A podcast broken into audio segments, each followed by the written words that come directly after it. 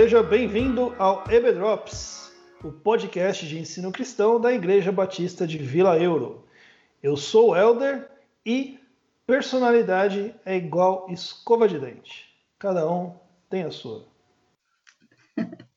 É isso aí, aqui é Fátima falando. Tudo bem com vocês? No programa de hoje, o que eu descobri? Dia após dia, eu descobri o quanto ainda preciso ser moldada pelas mãos de Deus.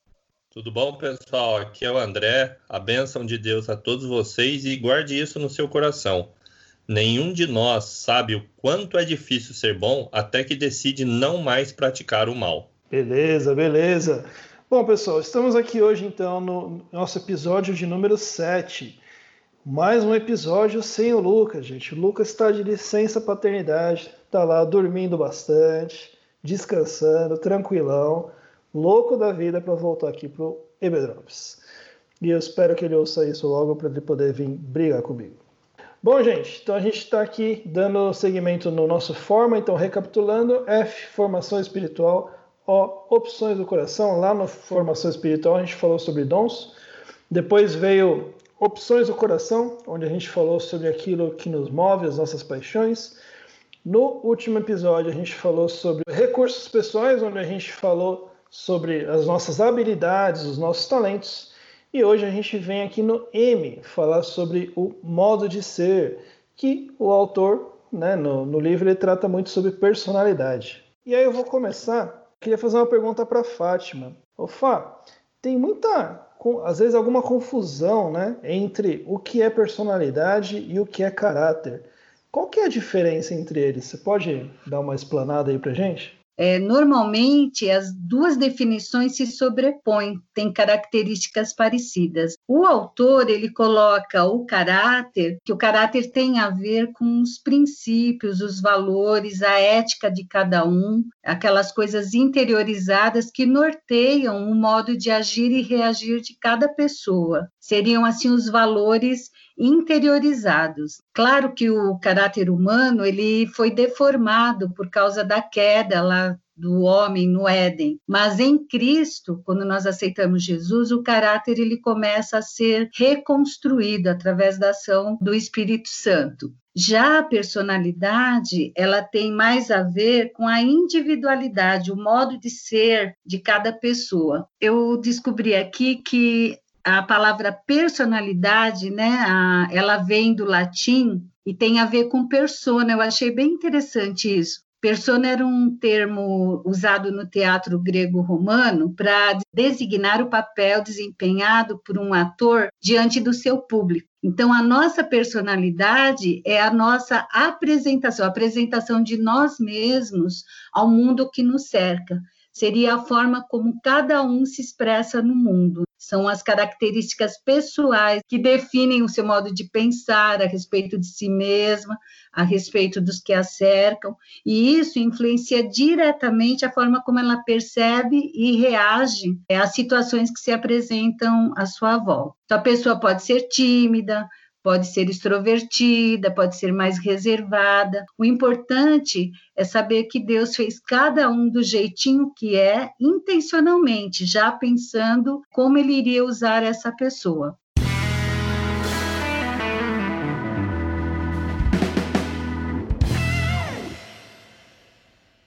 Legal, Fátima, obrigado. Acho que agora está claro para todo mundo o que é cada coisa.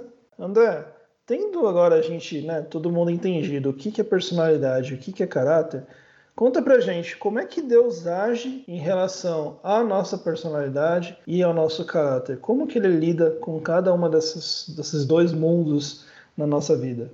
Jesus, ele aceita a gente a nossa personalidade. Se você é brincalhão, se você é quieto, contido ou impulsivo, isso não tem diferença para Jesus. Ele trabalha com todas as personalidades. O que muda então é o caráter. A pessoa era mentirosa, era adúltera, era lascívia, seja qual for a deformação de caráter que fira os princípios de Deus, deve ser restaurado e vai ser necessário para que você se torne uma nova criatura em Jesus. Só que vale acrescentar que essa mudança de caráter é a ação do Espírito Santo, é ele que vai gerando um constrangimento gradativo na pessoa.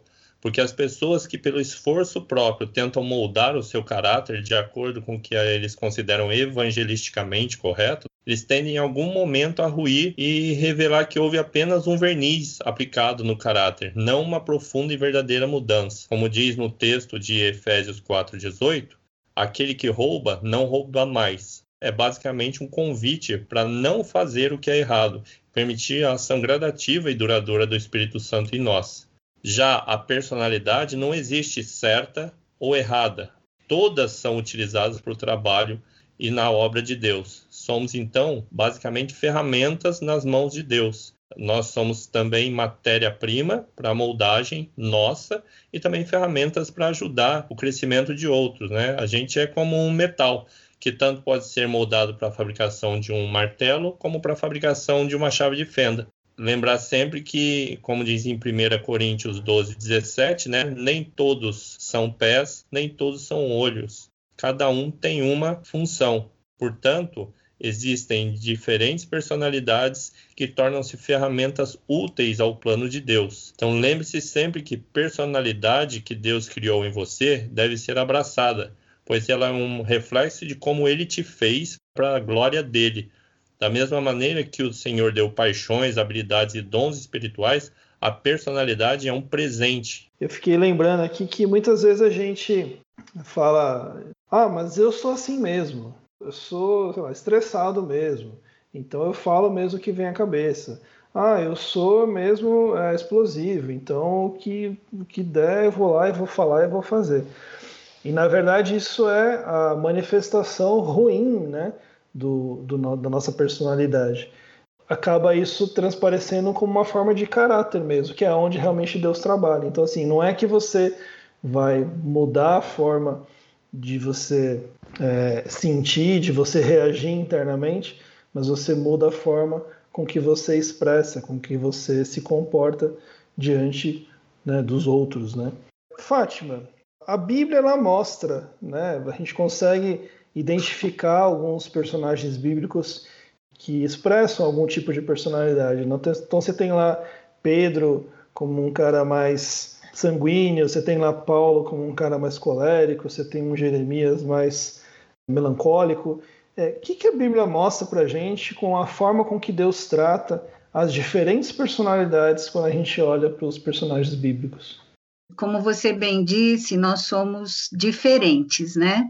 Você citou Pedro e a questão do de Pedro ser explosivo, ser rude, isso aí são deformidades da nossa personalidade, né? É fruto da ação do pecado em cada um de nós. Mas você pode ver que mesmo Pedro, ao longo da história dele, né, do relacionamento dele com Jesus, aquele caráter explosivo, se tornou um homem corajoso, um homem ponderado nas suas ações, né? Então Deus usou uma característica dele, tirou aquilo que era ruim, porque é isso que o Espírito Santo faz com a gente, ele lapida a nossa personalidade, o nosso temperamento, para que a gente fique de acordo com aquilo que Deus quer então, esse temperamento é, explosivo, né? A gente fala, divide em quatro temperamentos, né? Sanguíneo, fleumático, são temperamentos que vão ser lapidados. E muita coisa também que a gente tem, às vezes, uma baixa autoestima. Então, eu sou tímida, acho que nunca vou poder ser usada por Deus. Deus, ele insere na gente, incute na gente uma coragem. Quando ele convoca, ele sabe quem a gente é, né? Aquela passagem de Moisés, eu cito sempre, porque foi um texto libertador para mim, né? Moisés não queria o, aquilo que Deus tinha para ele, mas quando ele entendeu que Deus é, que tinha feito ele com aquelas características, ele foi à frente. Ele poderia ter usado Arão, que era mais eloquente, mas não era Arão que, que Deus queria. Deus queria Moisés à frente. Então, mesmo as nossas limitações, elas são aperfeiçoadas diante daquilo que Deus tem para cada um de nós. Ele injeta na gente coragem, ele nos melhora e a gente consegue cumprir o propósito de Deus. E isso traz para a gente satisfação. Porque quando a gente tenta ser o que não é, a gente se torna ineficaz naquilo que a gente quer fazer. Mas quando a gente está dentro da vontade de Deus, o próprio Deus nos capacita, nos ajuda. Eu uma vez ouvi um exemplo de um professor de seminário que falou assim: quando um, um bule de café é desenhado, ele é preparado, ele é forjado, é, tendo em vista o quê? Conter o café. Se você quiser fritar um ovo dentro de um bule, você até vai conseguir, mas você não vai ser muito eficiente. Então, é uma tarefa que existe sendo feita por, pelo utensílio errado. Então, dentro da vontade de Deus, a gente se torna um utensílio eficaz, um utensílio que vai dar frutos. Por isso, a necessidade da dependência de Deus em tudo que a gente faz.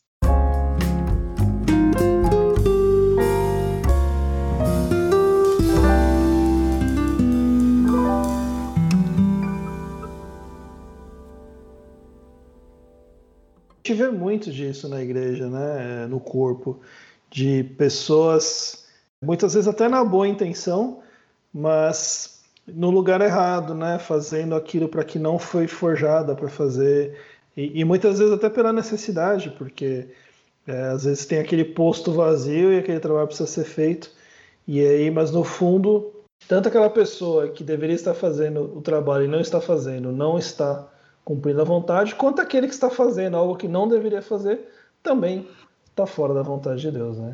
Indo aqui para o nosso último ponto, André, como é que a gente pode usar a nossa personalidade, né? Então agora que está bem claro o que é personalidade, como é que Deus trata, como é que a Bíblia relata, como é que a gente pode usar a personalidade como um indicador do nosso papel, né? Porque agora a gente está colecionando aqui coisas, ferramentas para ajudar a gente a entender a vontade de Deus, né? Então a gente aprendeu sobre os dons, a gente aprendeu sobre as paixões, a gente aprendeu sobre os nossos talentos e agora a gente está falando sobre a nossa personalidade.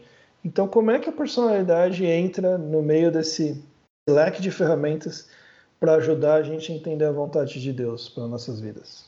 A gente precisa, como você disse aí, né, primeiro ter humildade para reconhecer naquilo que a gente não funciona e aí abraçar aquilo que a gente funciona. O livro, né, do Eric Ries, ele deixa algumas perguntas no ar que podem servir de pistas né, para você compreender o seu modo de ser. O primeiro é como você se relaciona com outras pessoas. Então você tem que pensar nisso. Como eu me relaciono com outras pessoas? E como você responde às oportunidades, às situações que a vida te apresenta, né? Então, por exemplo, imagina assim, você está numa sala cheia de pessoas que você nunca viu. Você chegou numa festa, você conhece só o dono da casa, você não conhece ninguém. Qual é a sua atitude? Você A, você busca se entrosar, ou B, você acha um cantinho para se esconder e passar despercebido. São maneiras diferentes para a mesma situação e nenhuma das duas está errada. É o seu modo de ser. Num esquema bem simples de relacionamento com a pessoa, você tem as pessoas que são reservadas, são aquelas pessoas que hesitam adentrar um grupo, são aquelas e aquelas pessoas que são ao contrário, extrovertidas, ele se sente muito bem estando no meio das pessoas e conversando com a pessoa, né? Então, a pessoa que é reservada, geralmente ela é autocontrolada e a pessoa extrovertida é extremamente expressiva. Existem pessoas, por exemplo, que têm um perfil mais cooperativo, outros que são competitivos, e aí usando essas prerrogativas, como é que a gente vai servir? Então você vai servir numa situação que tem alto risco, né? Então, se você é empolgado com novos desafios, você, por exemplo, pode pensar em abrir uma frente missionária, lidar com ambientes de, com obstáculos, dificuldades. Se você já é uma pessoa mais reservada, você é avesso à mudança, é cauteloso, então você provavelmente vai estar mais apto a organizar os eventos que costumeiramente ocorrem na igreja, que são projetos que já são fixos né? Se você tem uma facilidade de lidar com pessoas, é, você vai trabalhar num âmbito de visitação, de capelania, visita a hospitais. Já se você gosta de projetos, né? Você gosta de planejar, esquematizar. Então, a ideia de servir num departamento da igreja, numa secretaria, num PG, todos têm função dentro do reino. Percebendo quais características fazem parte de nossa personalidade, a gente pode servir melhor e também nos sentir recompensados e satisfeitos, né? E ser humilde para reconhecer que se você não encaixa ali, permita que outro trabalhe no seu lugar e você se dedica àquilo que mais se adequa a você, porque o seu modo de ser reflete exatamente como Deus criou você para a obra que ele quer que você realize.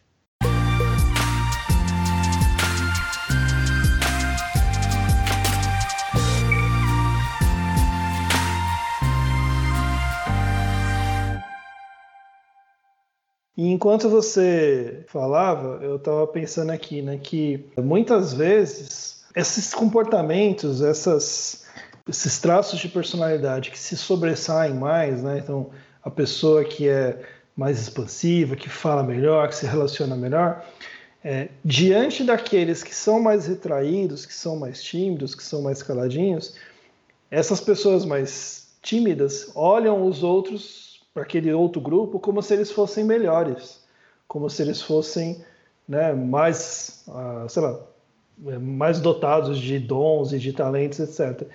E a sua explicação e todo o contexto que a gente conversou aqui deixou muito claro que não, é só uma diferença. Né? Assim como muitas vezes aqueles que são mais expansivos e que falam mais, se comunicam melhor, muitas vezes podem se achar que são melhores mesmo, que são dotados de mais talentos, de mais possibilidades, e também é uma mentira, uma, é uma falácia. Né? Na verdade, são apenas papéis diferentes e todos esses papéis se encaixam no corpo. É, diante de tudo isso que a gente ouviu, é, uma dica importante é você experimentar, né? Porque às vezes, só vendo um esquema, o que é personalidade, o que é temperamento, a gente fala, tá, mas e aí? onde eu vou servir. Então a gente tem que experimentar, começar a fazer e ver como que o teu trabalho dá frutos. Se ele dá frutos ou se ele não dá frutos. Aí você vai percebendo aonde Deus quer te usar. É, dificilmente a pessoa, é muito rara a pessoa logo de cara descobrir aonde Deus vai usá-la, né? Eu sempre achei que eu ia cantar no louvor, é minha frustração, tá? não ter voz para cantar no louvor. Fiz aula de música, de canto, um ano e pouco com a Suzy, né? Mas descobri que só dá para cantar no banheiro. Então a gente vai experimentando e Deus vai nos mostrando as nossas características, aquilo que nos dá prazer, aquilo que dá frutos frutos que permanecem, e a caminhada vai te trazendo a certeza de onde Deus quer te usar. E a gente ser sempre humilde, porque tudo que a gente tem não é mérito nosso, não é nada nosso, tudo nós recebemos. Né, e daremos conta depois para Deus daquilo que Ele pôs em nossas mãos. Eu acho que eu comentei em algum episódio aqui, mas na dúvida só vou mencionar que o próprio Rick Warren, lá no Vida com Propósito, ele menciona que até, assim, dura, eu não lembro exatamente a idade, tá? Eu acho que já estava na faixa de uns 40 anos ali, é, já tinha um tempo de ministério, e ele ainda não tinha se descoberto como professor. Foi aí que, depois de muita insistência de algumas pessoas, ele resolveu tentar dar aula na igreja, e aí ele apaixonou, e enfim, nasceu várias, várias coisas desse ministério específico em ensino. Então ele fala que ele se descobriu como professor é, só depois de um bom tempo.